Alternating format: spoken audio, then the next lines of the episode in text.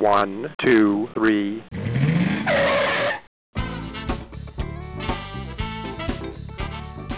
Bem-vindo, bem-vindo ao Paladar Distinto, seu podcast de gastronomia. E o tema de hoje é sobre gelato. E eu tenho a honra de falar com a Márcia Garbim, da Gelato Boutique. Tudo bem, Márcia? Olá, tudo bom? Obrigada pelo convite. Que bacana, Márcia, vai ser incrível, viu? Eu sou, sou um fã, né, de sorvete, de gelato. Que bom, que bom. O papo vai ser bom, então. Mas, Márcia, conta pra gente como que surgiu, né, aí a paixão pelo gelato, pelo mundo dos sorvetes. Como que foi? Eu sempre trabalhei com gastronomia. Eu, na verdade, quando eu terminei o ensino médio, eu entrei na faculdade de fisioterapia da USP, né? Mas eu vi muito rápido que não era para mim, que eu não gostava.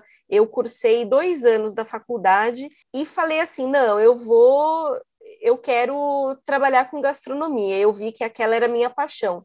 E isso a gente está falando de 2002. Ainda não existia, né, Masterchef, não existiam é, todo esse glamour, né, da gastronomia. Era um momento em que nem tinham as faculdades ainda de gastronomia. O Senac estava formando a primeira turma deles. Eu decidi que eu ia para a França Falei, não, vou, vou estudar então na França, que ainda está muito engatinhando. E desde. Eu me formei em 2003 no Le Cordon Bleu.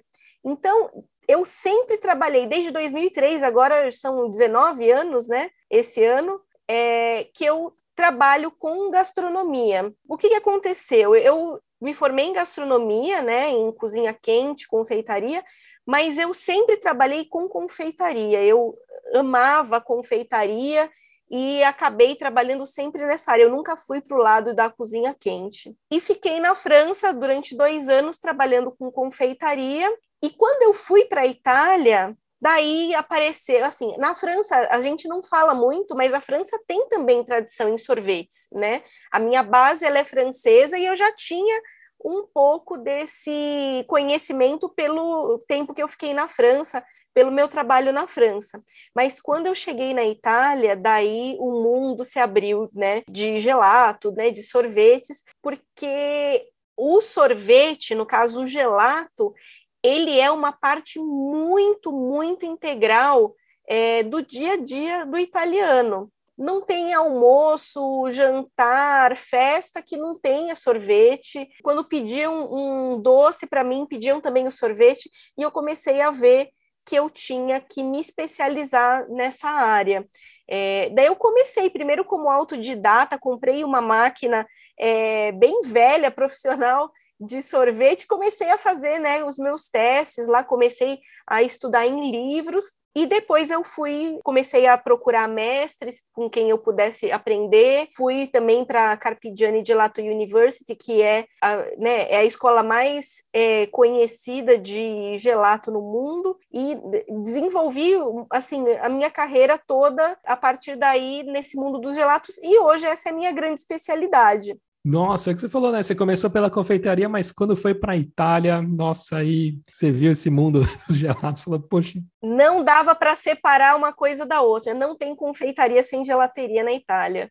E lá, ô Marcos, assim, aí você já foi, você já tinha, assim, quando surgiu a ideia, assim, falar, nossa, quando eu, voltar para o Brasil, assim, você já tinha planos, assim, quando você estava ainda na Itália, assim, falou, nossa, eu quero aprender, visitar diversas gelaterias aqui para, quando um dia, às vezes, no Brasil, ter a minha própria gelateria, você já tinha essa ideia lá ou não? No começo, não, eu não tinha. Eu não achava que eu ia voltar para o Brasil. Eu fui, eu fui para ficar, porque entre a França e a Itália eu vim um período breve para o Brasil e eu me senti muito deslocada. E eu comecei a procurar trabalho nas confeitarias que tinham na época. E eu tomei assim muito não. Eu tomei muito não. E eu não consegui entender o porquê, assim, porque não tinha mão de obra qualificada na época e eu tinha toda a qualificação e eu não conseguia é, espaço né, nas confeitarias. Daí, uma confeiteira, ela foi super, super assim, honesta comigo. E daí eu entendi que não tinha espaço para mim no Brasil. Ela falou para mim o seguinte: ela falou, Márcia, o problema não é a sua qualificação, o problema é que você é qualificada demais. Você é uma futura concorrente ninguém vai te contratar. A gente quer funcionário que não tem, que não sabe, que vai aprender e que não tem nenhuma perspectiva de no futuro virar um concorrente, que é uma visão que hoje não é mais assim. Mas na época, né, a gente está falando isso, é, sei lá, 2005, por aí, era a mentalidade. Olha só que coisa pequena, né?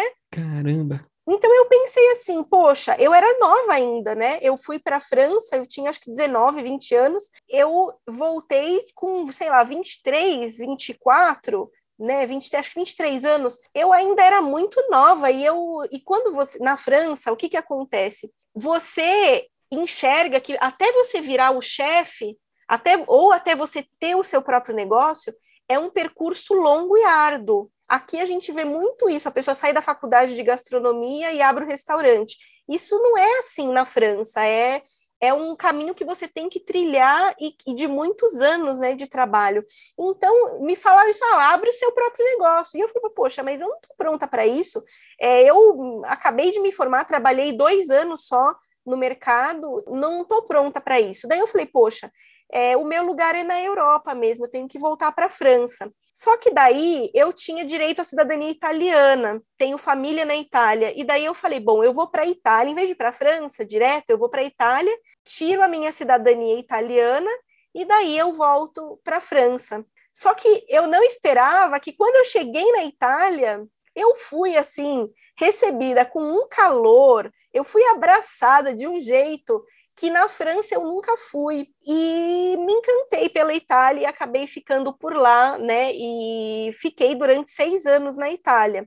Então, voltando, né, para o fio da meada, eu não tinha, assim, eu, eu achava que não tinha muito espaço para mim no Brasil, eu não tinha planos de voltar. Eu tinha ido realmente para ficar. Eu comecei a pensar nisso quando eu comecei a ter muita relevância na Itália lá na Itália, eu ganhei em 2011, eu recebi o título de Gelato Pioneer, que é um símbolo da excelência do gelato no mundo, né, do gelato italiano no mundo. Então, é, eles dão para representantes dessa excelência do gelato no mundo.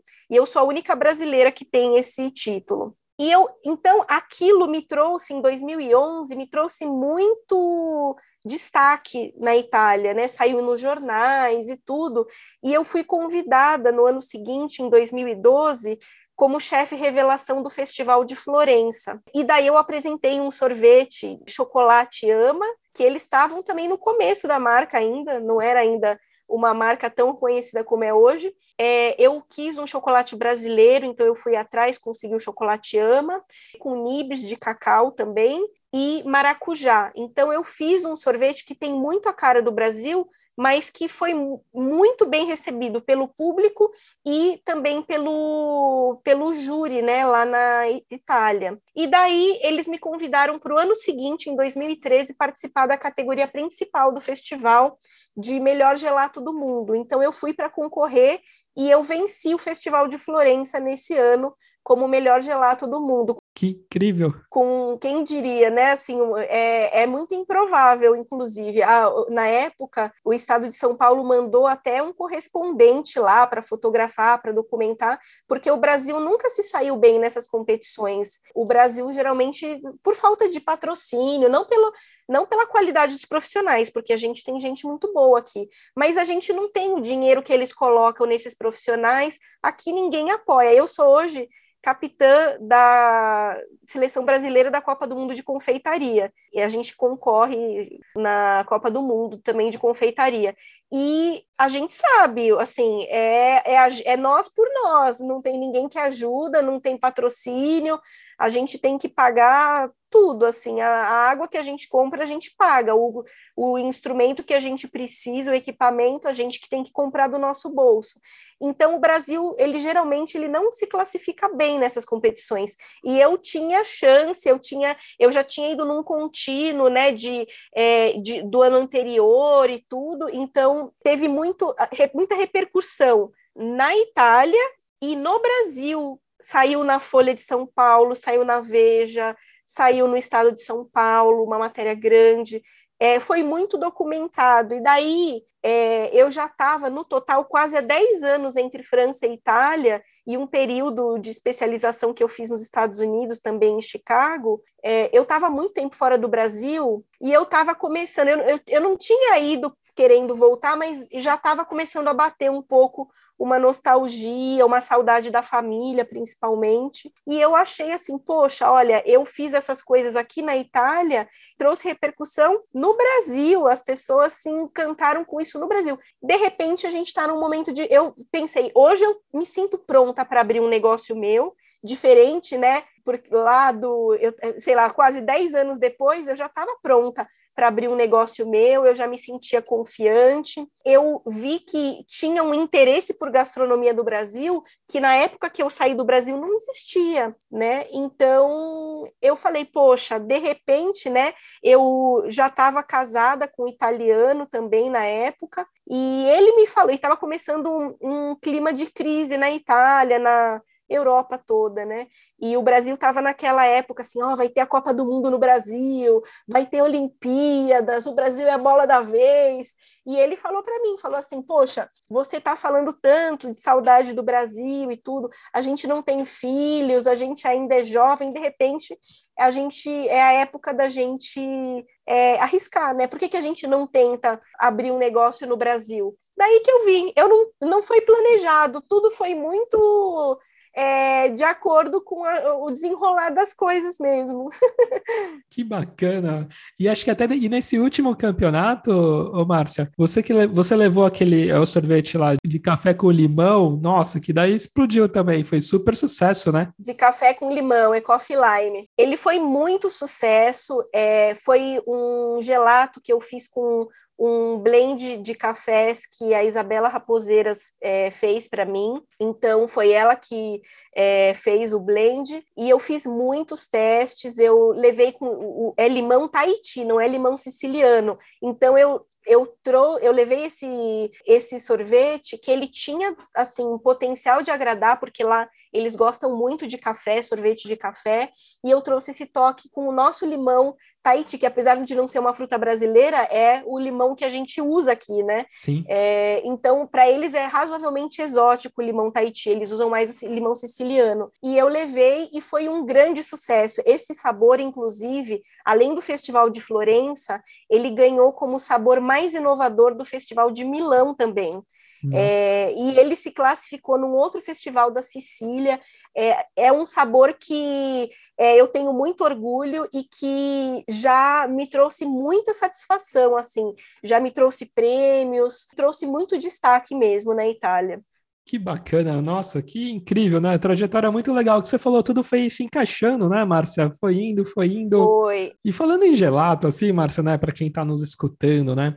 Até vi um vídeo super legal, né? Porque assim, às vezes a gente vai também para Itália, pensa que também todos os sorvetes lá são maravilhosos, também é que nem pizza, né? Um erro, é. é um, é um erro, né? A gente não pode falar que tem, tem incríveis, lógico, né? Um dos berços aí da, da gelateria, mas a gente fala, nossa, nem todos são legais. Eu achei bem interessante, assim, porque daí você deu algumas dicas, né? de como avaliar, você olhando só, sem ainda provar, algumas características que você pode falar, puxa, esse gelato aqui acho que não é tão legal, né? Pois é, a gente tem, né, essa, essa ideia de que a gente pisou na Itália, qualquer pizza que a gente comer vai ser uma pizza excelente, qualquer sorvete vai ser um, um gelato maravilhoso. E isso não é verdade, porque nas, principalmente nas cidades muito turísticas, né? Veneza, Veneza é terrível, você tem muita sorveteria ruim. É, então, Veneza, Florença, é, Roma, você tem uns pega-turistas assim terríveis, terríveis. Então, para quem não conhece, às vezes não é tão fácil de você bater o olho e entender se, se você está gastando bem ou mal o seu dinheiro, né? Se você vai ter uma boa ou uma má experiência gastronômica naquele lugar. E tem realmente algumas dicas para você ter uma, uma ideia, né? Para você ter um termômetro aí, entender um pouco onde que você está pisando. Antes a gente tinha uma questão que era muito fácil de reconhecer, que era você tem a vitrine expositora, que é aquela que você vê o gelato nas cubas, o, o padrão das gelaterias, o padrão. E estava tendo um movimento de voltar a um formato muito anterior é, de, de sorveterias, de gelaterias, que é o pozzetto. Explicando aqui para a galera que está ouvindo a gente. O pozzetto, ele é uma, ele mantém melhor o, a qualidade do sorvete. Então, como que funciona? Você tem é, um balcão todo refrigerado e você tem é, alguns buracos onde você coloca a carapina, que é como se fosse um balde com o sorvete dentro.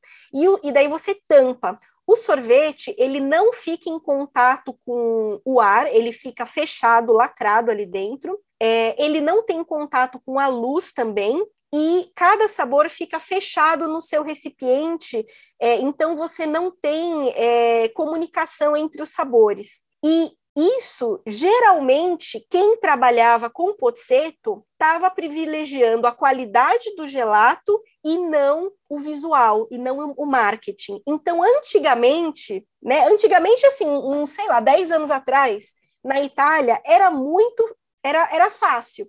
Você viu uma gelateria que usava o pozzetto, que é uma maneira que o sorvete não está à vista, era um símbolo de qualidade. Por quê? Em vez do marketing, eles estão optando pelo por preservar a qualidade do produto, porque você perde a venda de impulso, basicamente. Na Gelato Boutique, né, que é a minha gelateria, é, a gente trabalha com pozzetto até hoje, né? É o, é o, nosso método de trabalho. E as pessoas perguntam, ah, por que, que não dá para ver o sorvete? A gente gosta de ver, e a gente tem que explicar isso para as pessoas, que a gente está fazendo uma opção é, pela qualidade do produto, ainda mais porque o nosso produto não tem é, emulsificante, ele não tem nem conservantes, não tem nada, né? Ele não tem rede de segurança, então a gente precisa cuidar muito bem dele. Mas o que, que aconteceu? A indústria é, e os marqueteiros todos, eles começaram a ver isso e falaram, hum, interessante, ó, as pessoas, quem entende está indo nas gelaterias que tem o pozzetto e não nos que tem vitrine, porque é um símbolo de qualidade. E daí começaram a colocar sorvetes péssimos no pozzetto meio como uma tática, assim, de parecer mais natural, parecer mais artesanal, mas era meio que uma enganação. Então, hoje, isso não é mais um padrão de qualidade, né? Você ainda encontra as melhores gelaterias da Itália costumam ter pozzetto, mas não significa que todo lugar que tem pozzetto é uma boa gelateria. E olhando para o sorvete, né, olhando para aquele gelato, você tem como é, visualizar de alguma forma é, a qualidade. Primeiro, gelato de montanha de gelato, aquele gelato que ele tem uma altura absurda, é, ele está mais de um palmo acima da cuba, ele assim tem alguns que são monstruosidades que você vê que ele quase encosta no vidro da vitrine, de tão alto que ele está. Isso é muito comum de se ver é, nas cidades turísticas e isso é um péssimo sinal. Por quê? É, o gelato ele é um produto que deveria ser feito fresco, consumido fresco, e a ideia é que ele seja um produto mais natural possível. E o gelato, ele não é plástico, ele se acomoda. Então, se você tem uma montanha de gelato muito, muito alta, significa que você tem muito estabilizante ali. Você tem alguma coisa que está segurando aquele negócio ali naquele formato e naquela altura por muito tempo e já é algo que não é um bom sinal, né? Não é um sinal de qualidade. Significa que você tem um negócio muito espessante, muito emulsificante, muitos conservantes então, é um, é um péssimo sinal, na verdade. Também significa que aquele sorvete fica ali, às vezes não vende tudo, o negócio fica ali dias, né? Se você tem quantidades menores, aquele sorvete, ele está sendo batido fresco com mais frequência. Então, a montanha nunca é um bom sinal. E a gente tem visualmente também como ver as cores, né? Quando a gente olha aquela vitrine toda fosforescente, o pistache, aquele verde de canetinha, assim, de, de grifa-texto é um péssimo sinal, significa que você tem corante, né? É, porque o pistache não é daquela cor. Então a gente espera que o sorvete tenha a cor do ingrediente que é usado. E você tem até como reforçar a cor de forma natural. É muito comum no gelato de pistache que o, o, pistache siciliano ele tem um verde esmeralda lindo, né? E ele, e ele fica verde. Mas nem todo pistache mantém esse verde tão bonito. Então é comum colocar umas gotinhas de clorofila, que é, o, é absolutamente natural, saudável, não tem problema nenhum, para ressaltar a cor do pistache. Você tem alguns, você pode reforçar a cor de algumas maneiras assim, mas sempre de forma natural, de forma que seja benéfica para a saúde, não com corantes artificiais, Sim. aqueles corantes que você vê de longe assim. E é muito comum. Aquele sorvete azul, né? Sorvete azul, o sorvete de limão amarelo. Verdade. O, sorvete, o, o limão não é amarelo, o limão é branco, é transparente. O limão Tahiti é não é verde também. Às vezes você vê na Itália assim, ah, é, limão Tahiti, né? O lime que eles chamam, o, a lima, né? Eles chamam de lima. Verde. É a casca que é verde. O sorvete não é verde. O pêssego laranja, sorvete cor de laranja. O pêssego não é, é a casca dele que é laranja. Você fica com um tom levemente rosado quando você faz um sorvete de pêssego. É, então você começa a ver essas cores fosforescentes, isso é um péssimo sinal, porque geralmente tem muito corante, e se tem corante, geralmente tem aromatizante também, que é para reforçar aquele sabor. Então, pense que o sorvete ele tem que ter a cor do ingrediente. Até a menta, gente, não pode ser um verde fosforescente. A menta não é daquela cor. É, até um extrato de menta, ele é esverdeado da própria clorofila do, das folhas. Então, ele vai dar um, um tom esverdeado pálido, mas não é aquele verde também fosforescente. Sim. O chocolate também, né? Aquele chocolate é muito escuro.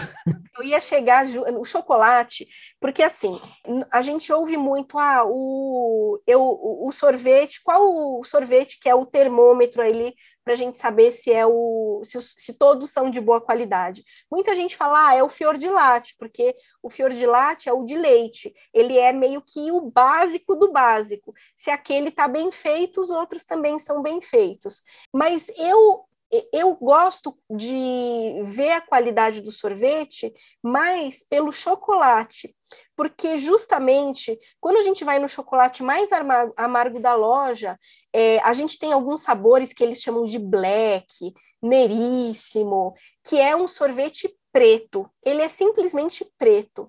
E o que, que acontece? O cacau, se você for olhar as amêndoas do cacau, elas não são pretas, elas são um marrom muito intenso. O cacau em pó puro, ele não é preto, ele é um marrom intenso, muito intenso. Então, o que cargas d'água faz o sorvete ficar preto, né? Por que, que a gente quer um sorvete que é preto? Aquilo ali ou é corante, ou é um cacau usado pela indústria, existe um cacau black na indústria, que é o que fazem o negresco, esses, é, esses produtos industriais. Por quê? Ele é um cacau que passa por um processo químico e ele fica literalmente preto, é, só que ele perde todo o sabor no processo, ele só tem cor. Ele é o pior cacau, da pior qualidade que tem. Ele é muito intenso de cor e zero de sabor. Então, você acha que está comendo um produto intenso de chocolate, quando na verdade ele é um produto com o pior cacau de todos, né? Porque quando a pessoa procura um cacau, um sorvete de chocolate é, intenso, a pessoa está buscando um, um chocolate 80%, um chocolate né, é, da melhor qualidade, com muitos sólidos do cacau. E quando você toma esse sorvete black, geralmente não é isso que você está consumindo. Ou você está consumindo um sorvete de chocolate que foi reforçado com corante, ou o cacau que eles usam é o pior cacau que tem no mercado. É o mais barato e o pior, porque você põe pouquinho e ele deixa tudo preto. Então, quando eu chego e eu bato o olho e vejo aquele chocolate preto, geralmente eu já para mim já é um mau sinal. Principalmente, é, a gente tem que falar disso, né? É, 90% das gelaterias, não só no Brasil, mas na Itália também. Na Itália é, é, menos, mas é uma grande parte também é, usam pré-misturas, eles não formulam o gelato deles do zero. E o, esse chocolate black, neiríssimo, é um produto industrial, é, um, é uma pré-mistura que você só adiciona água ou leite bate o sorvete igual um bolo de caixinha. É, você bate o sorvete e ele sai daquele jeito. Então, me, me dá uma má impressão, porque ou cara, de cara você entende, já ah, essa sorveteria usa pré-mistura, não formula do zero, não formula com ingredientes naturais. Ou então, se formula, tá usando corante ou tá usando cacau de péssima qualidade. Então, para mim, o chocolate intenso é um ótimo termômetro, é um excelente termômetro para a gente ver a qualidade dos sorvetes em geral. E o pistache sempre é um bom termômetro também, porque o pistache ele é o ingrediente mais caro da gelateria. Então, se a gelateria não economiza no pistache, tem um sorvete intenso de sabor de pistache, porque não adianta ter cor, porque a cor às vezes é corante ou é só clorofila, como eu falei, mas ele tem sabor intenso de, de pistache.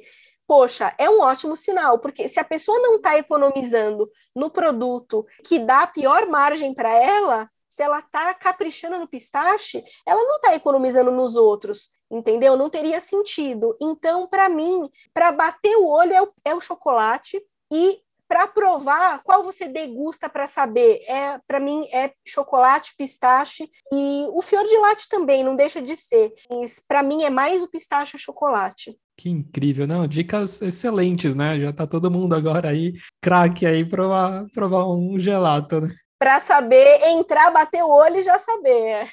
Seu especialista. Ô, Márcia, e nossa, você já deve ter feito diversos sabores, né? E diversas frutas, assim. Tem alguma tem alguma fruta que você ainda não fez, ou que você fala assim, ou que está no seu radar no futuro, ou alguma que às vezes não, sei lá, a gente tentou fazer, mas não ficou legal, porque às vezes depende também da fruta, né? Não é toda fruta também que cai bem, né? Depende, né? Olha, é, eu, eu já fiz muitos, mas muitos sabores de fruta. E a gente sempre está criando, a gente sempre está investigando, e eu tenho a sorte de aparecerem pessoas que às vezes me trazem umas frutas assim é, inesperadas, que vêm assim clientes, fãs, é, alunos que vêm de outras regiões do Brasil e trazem para mim, olha, essa fruta da minha região, é, eu trouxe de presente para você fazer um, um, sorvete. E a gente já testou assim muitas e muitas frutas. É, então eu não saberia te dizer uma fruta que está no meu radar para para usar, para fazer assim, porque olha, tudo que caiu na minha mão já virou sorvete. já virou sorvete. Tem uma fruta que, que, que uma vez trouxeram para mim, talvez eu gostaria de fazer novamente para melhorar, vai. Uma fruta que chama muruci, que ela, te, ela tem cheiro de queijo. Nossa. É uma fruta que um cliente trouxe para gente e ele falou: essa, esse sabor é o sabor da minha região. É uma fruta do cerrado, eu acho. Uma, é uma fruta fibrosa difícil de trabalhar e fedida de queijo, que é uma, é uma coisa Nossa. muito particular, muito especial, diferente. E eu fiz é, ela, como, quando eu não conheço a fruta, primeiro eu, eu não fico inventando moda, eu vou no beabá eu faço a, a fruta purinha para a gente ver qual que é o resultado. Só que ele trouxe uma quantidade pequena, a gente fez um pouquinho, ele voltou, provou, tal, mas é uma fruta que eu fiquei muito curiosa é, para testar em combinação com outros ingredientes, porque traz realmente é, uma coisa de queijo muito inesperada, muito diferente, assim. Então, talvez eu, eu testasse de novo essa fruta. É uma, alguém depois me falou quando provou que é uma fruta que tem um nome diferente em cada cidade. Então, ele me ele falou que chamava muruci, mas daí a pessoa falou: ah, não, na minha cidade eu, tem também, eu chamo de não sei o quê. Então, é uma fruta que tem outros nomes também, mas uma fruta muito diferente mesmo, muito diferente. Nossa, e falando de sabores, né? A gente até comentou, né, do café com, com limão e tudo mais, né? Mas tem outros sabores que são, assim, incríveis, né? O doce de leite com cumaru, né? Chocolate rubi também, quando surgiu, né? O rubi também, pela indústria, né?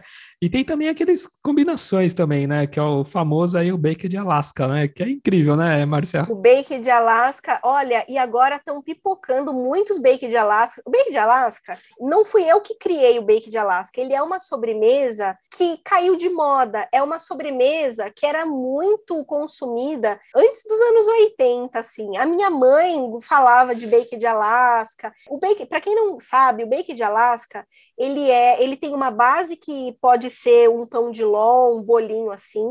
Ele tem um sorvete no meio e ele é coberto por merengue e vai assado no forno. Então ele é tostado, é esse merengue tostado por fora e ele é gelado dentro e chama bake de Alaska. E eu fiz uma linha de sobremesas retrô para Gelato Boutique anos atrás, e eu fiz banana split, sundae. É, a gente fez uma linha toda de sobremesas retrô e, o, e, eu trouxe o bacon de Alaska, que é tipo o coquetel de camarão, um negócio fora de moda que ninguém mais é meio brega, assim, sabe? E eu fiz uma reinterpretação. Em vez de assar o bacon de Alaska, a gente põe o merengue italiano em volta e a gente queima com o maçarico, que para mim é um acabamento, assim, fica mais tostado. Eu gosto muito do sabor tostado do merengue, então a gente consegue queimar ele mais.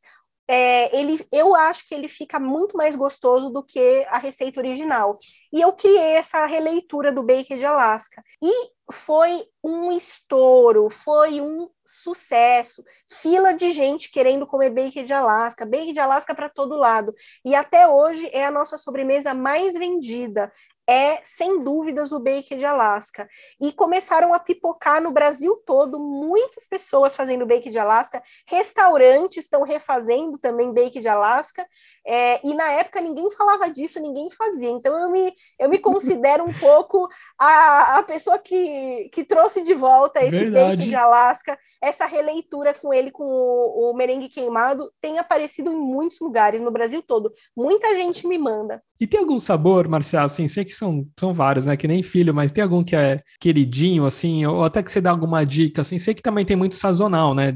Épocas de, né, do ano, as frutas, mas quem está nos escutando, assim, que fala, não conheço ainda a Gelato Boutique, eu, nossa, tô escutando, vou querer ir lá conhecer. Tem algum sabor, assim, que é, fala, ó, vai por esses aqui que você vai adorar? Eu acho que o café lime, que é o vencedor do festival, ele com certeza é um sabor que quem vai na loja tem que provar, mesmo que não escolha depois, porque ele é um sabor muito muito diferente. Ele tem o amargor do café, ele tem notas carameladas, porque a gente, é, a gente queima o açúcar, né, para ressaltar o tostado do café. Ele tem limão espremido, limão, suco de limão, raspas de limão.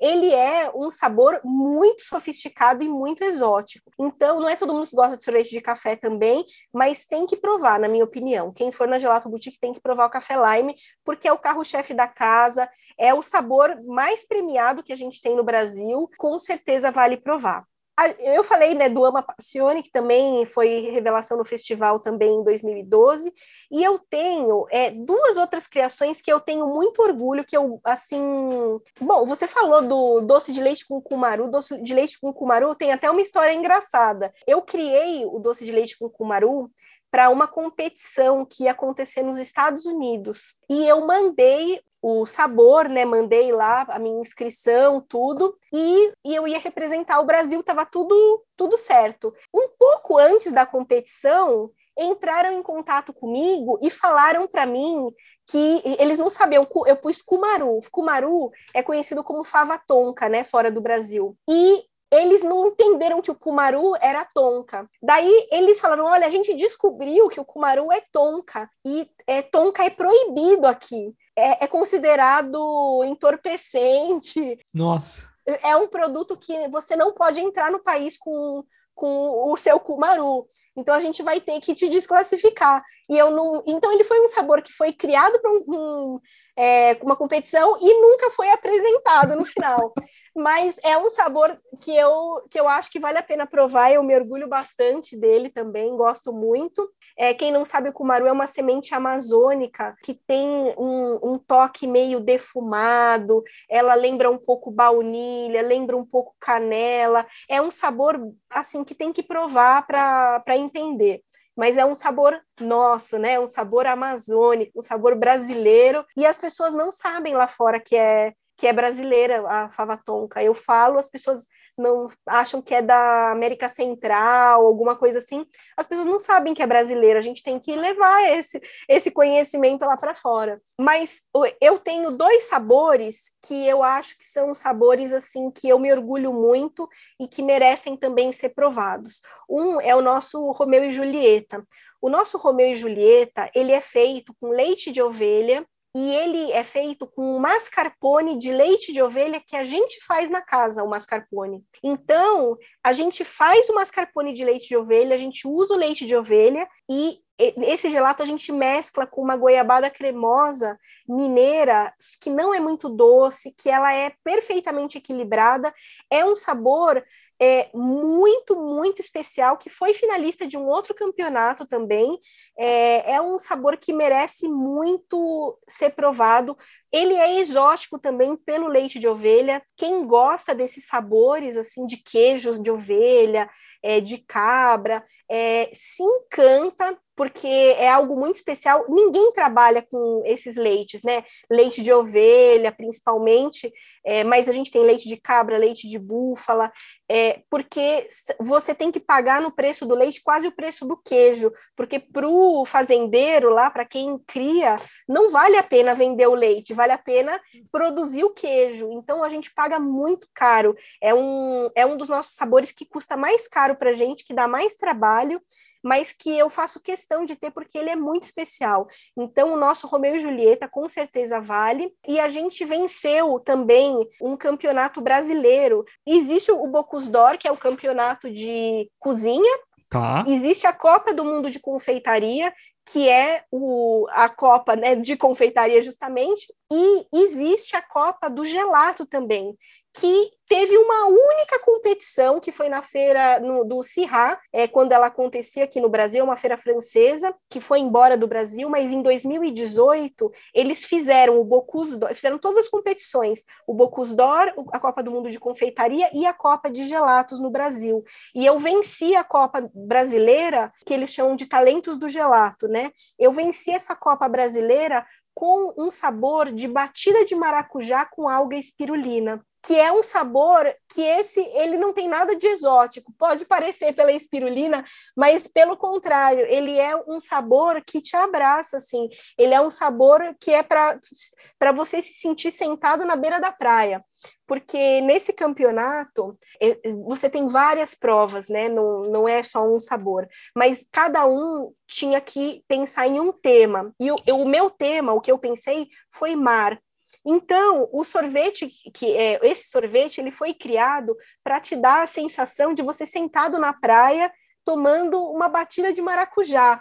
E eu, e eu entrei com alga espirulina. alga espirulina, para quem não conhece, é uma alga azul. Ela dá naturalmente uma coloração azul no que você coloca ela. Então, o sorvete, né, esse gelato, é um gelato azul. Então, ele tem a cor do mar, ele tem alga, né, que vem do mar, e ele, o sabor dele é batida de maracujá. Então é um sabor que eu me orgulho muito também. E nessa, nesse campeonato, né, é, tinha que ser feito um, um, gelato salgado também. E eu fiz e servido com uma bebida alcoólica harmonizada.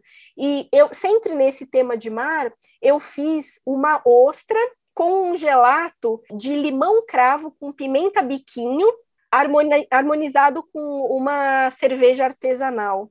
É, então, to, tudo que eu apresentei sempre era com esse tema é, de você olhando o mar, sentado numa praia, era, era essa sensação. Então, eu apresentei a ostra, é, eu apresentei esse gelato também de batida de maracujá, eu fiz também, tinha que apresentar um entremê de gelato, é, que eu fiz no formato de uma pérola também, é, então toda com, com areia tal, era sempre uma temática de mar, foi o meu tema, é, e eu venci como o melhor gelato também, é, eu venci esse campeonato brasileiro também. Que incrível! Então é um sabor que inclusive está atualmente na loja. Ele não está sempre, mas ele agora nesse verão ele está na loja esse de batida de maracujá com algo espirulina. E eu vi também agora, acho que essa semana, né, Marcia, sobre a casquinha, né?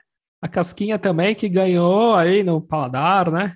Nossa, a casquinha é um arraso. A casquinha, é, essa receita de casquinha que a gente faz, é, foi uma receita que eu desenvolvi ao longo dos anos, porque a casquinha tradicional italiana, ela é, na minha opinião, muito grosseira, ela é muito grossa, né? Você come a casquinha de sorvete, parece que você comeu uma refeição. É, você sai assim, parece que você almoçou. E eu queria uma casquinha muito mais delicada.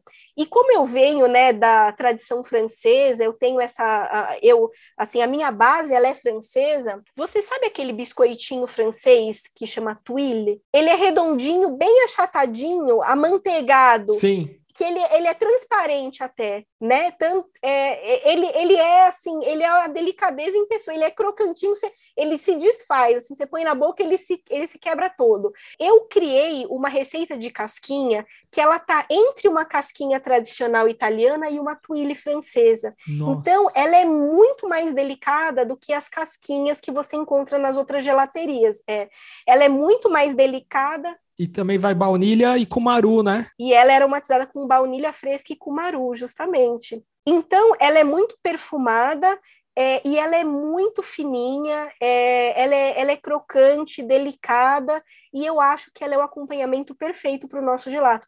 Tanto que é quase impossível você sair da loja sem comer uma casquinha, porque a gente serve na casquinha, quando a pessoa pede no copinho, a gente põe em cima, a gente faz uns biscoitinhos redondos com a mesma massa da casquinha, para a pessoa não perder a experiência da casquinha. Então a gente põe o biscoito, e quando a pessoa pede café, a gente pega essa casquinha, né, essa massa casquinha, a gente faz um biscoitinho redondo, pincela com janduia e dobra igual um lequezinho e serve com o café também, uma versão da nossa casquinha com janduia.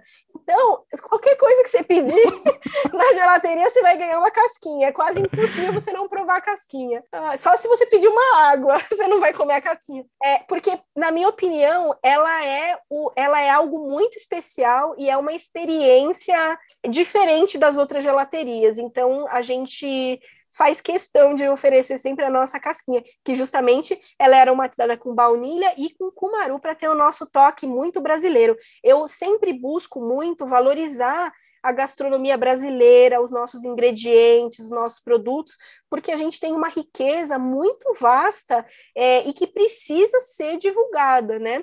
É, a gente usa muito frutas da Mata Atlântica também, é, que não são tão comuns, então a gente usa cambuci, uvaia, é, jussara, né, açaí jussara, a gente usa muitas coisas da Mata Atlântica, não só do Nordeste, né, porque no Nordeste a gente, é, as pessoas costumam ter cupuaçu, é, mas como a gente está em São Paulo, a gente tenta valorizar também o que a gente tem aqui e que é pouco conhecido, é uma riqueza tremenda e que se perde, né? Com certeza. Ô, Márcia, e quem está nos escutando, né? Poxa, tá pensando assim, poxa, eu quero, nossa, me inspirei, quero abrir uma sorveteria. Você tem cursos e consultorias, né? Comenta um pouco sobre o seu curso. Sim, com certeza. Foi, foi assim, caiu como uma luva. Em 2019, fim de 2019, é, eu sempre recebi, eu sempre dei consultoria e eu recebia muito pedido de cursos, mas eu não tinha cursos. Daí no final de 2019, final não, era setembro, vai de 2019, eu quebrei o meu pé. Eu estava numa viagem nos Estados Unidos, num congresso, e eu quebrei o pé. E eu tive que ficar seis meses é, de cama, com eu não podia pôr o pé no chão. E daí aquilo ali começou a falar, pô, eu vou usar melhor esse tempo, eu vou começar a desenvolver o curso, vou começar a, a pensar nisso. E eu comecei a formular o curso que na minha opinião, é o melhor curso do mercado, é o curso mais completo. No, no geral, os cursos de sorveteria, de gelateria, eles são cursos que duram três dias, cinco dias, é mais ou menos por aí, né? Os cursos, e geralmente são presenciais. Eu desenvolvi um curso que ele dura dois meses, para você ter uma ideia, e ele tem um acompanhamento semanal meu durante os dois meses, com o suporte nosso, né, de toda a equipe durante um ano. Então, é algo que ele, assim, que não tem nada parecido no mercado. A gente, a gente sai do zero, a pessoa que nunca pôs o pé na cozinha e quer fazer o melhor gelato, a gente leva essa pessoa até o conhecimento mais avançado. A gente passa por sorvetes alcoólicos, sorvetes é, sem leite, sorvetes sem açúcar, sorvetes veganos, sorvetes salgados. A gente cobre absolutamente tudo. É um curso muito, muito completo. E o, o, que tem mais valor ainda dele é justamente que eu dou um acompanhamento. Toda semana a gente tem um encontro ao vivo para tirar dúvidas e eu proponho desafios. Então, toda semana, os alunos eles têm um desafio, eles têm que é, formular uma receita X, ou eles têm que fazer uma investigação de alguma coisa, eles têm que definir na sorveteria deles como que vai ser algum aspecto da gelateria. Então, é, é um acompanhamento muito próximo que assim eu sei o nome de cada um e a gente passa por uma trajetória juntos mesmo. Eu acompanho essa turma durante dois meses e essa a, a, turma ela fica com a gente durante um ano. As pessoas continuam porque o que acontece quando a pessoa vai num curso de sorvete, fica três dias, cinco dias no curso de sorvete, ok, ela vai lá, ela acha que ela entendeu tudo. Ela chega na casa dela, chega na sorveteria dela e daí começam a surgir todas as dúvidas. Eu já fiz diversos cursos no mundo inteiro. Eu gravo, se deixam, eu filmo, eu anoto tudo que nem uma louca, e mesmo assim, passou um mês, eu quero voltar na informação, eu não lembro direito como que era mesmo, o que, que será que eu quis dizer quando eu anotei isso. Então, a gente dá um acompanhamento de um ano, porque a pessoa ela pode voltar nas aulas, assistir novamente, a pessoa pode, pode perguntar para a gente. Quando você sai de um curso de sorvete, acabou o curso, acabou. Com a gente não, você tem um ano que você tem um acompanhamento, que se tudo que você precisar, a gente está lá, eu estou com dúvida com esse fornecedor, ai, deu um pepino aqui, estou com esse problema com essa receita. A gente acompanha essa pessoa durante um ano. Então, na minha opinião, é o programa mais completo é, que eu conheço no mundo. Eu, nem na Itália não tem um programa assim, que, pelo meu, que eu saiba, né, que, do meu conhecimento.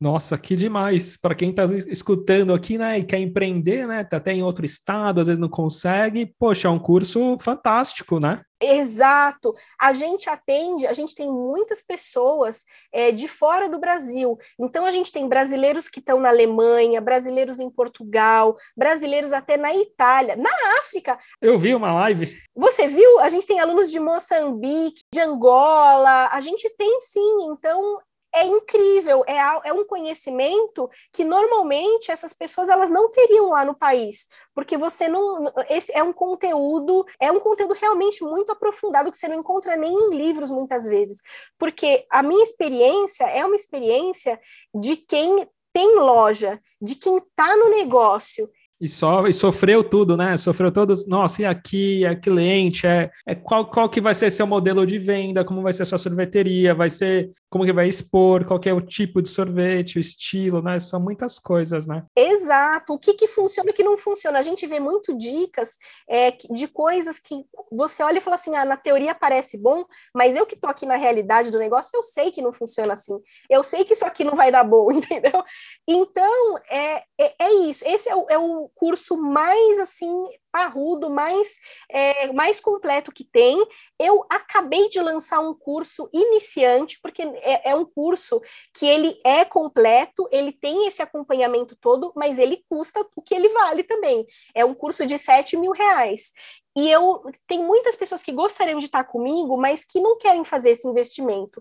Então eu criei um curso de introdução que é um curso que a pessoa sai com mais de 70 receitas e consegue abrir um, um negócio para ela. Só que o conhecimento ele é mais é, ele é mais básico. E é um curso de mil reais. É um curso que tem também muita qualidade que a pessoa consegue fazer em menos tempo e consegue colocar em prática e abrir o próprio negócio.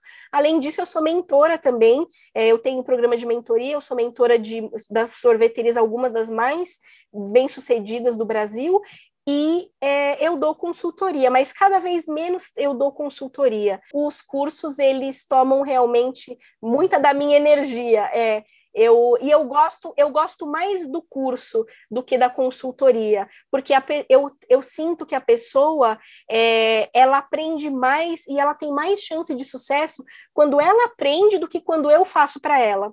Na consultoria você vai, você formula a receita, você treina a equipe e você entrega o negócio pronto funcionando. Só que a pessoa não passou pelo processo de aprendizado. Então eu prefiro, eu acho que as pessoas têm mais sucesso quando elas fazem a mentoria e os cursos do que a consultoria. Então cada vez menos eu estou dando consultoria, mas eu ainda dou algumas. Poxa, Marcia, mas que legal, viu? Queria te agradecer. E para quem está nos escutando aqui e é de São Paulo, está visitando, né? Tem aqui na Rua Pamplona, no shopping também em Cidade de São Paulo e na Rua dos Pinheiros, né? Isso, a loja mais nova é da Rua dos Pinheiros. Que legal, mas obrigado, viu, Marcia? Queria te agradecer. Obrigada, adorei o nosso papo. Obrigada por me receber, por poder contar um pouco mais é, desse mundo incrível, maravilhoso dos gelatos, dos sorvetes. Estou à disposição. Quem quiser me mandar uma mensagem, alguma coisa, eu estou no Instagram. Estou sempre respondendo, abro caixinha de perguntas no Instagram.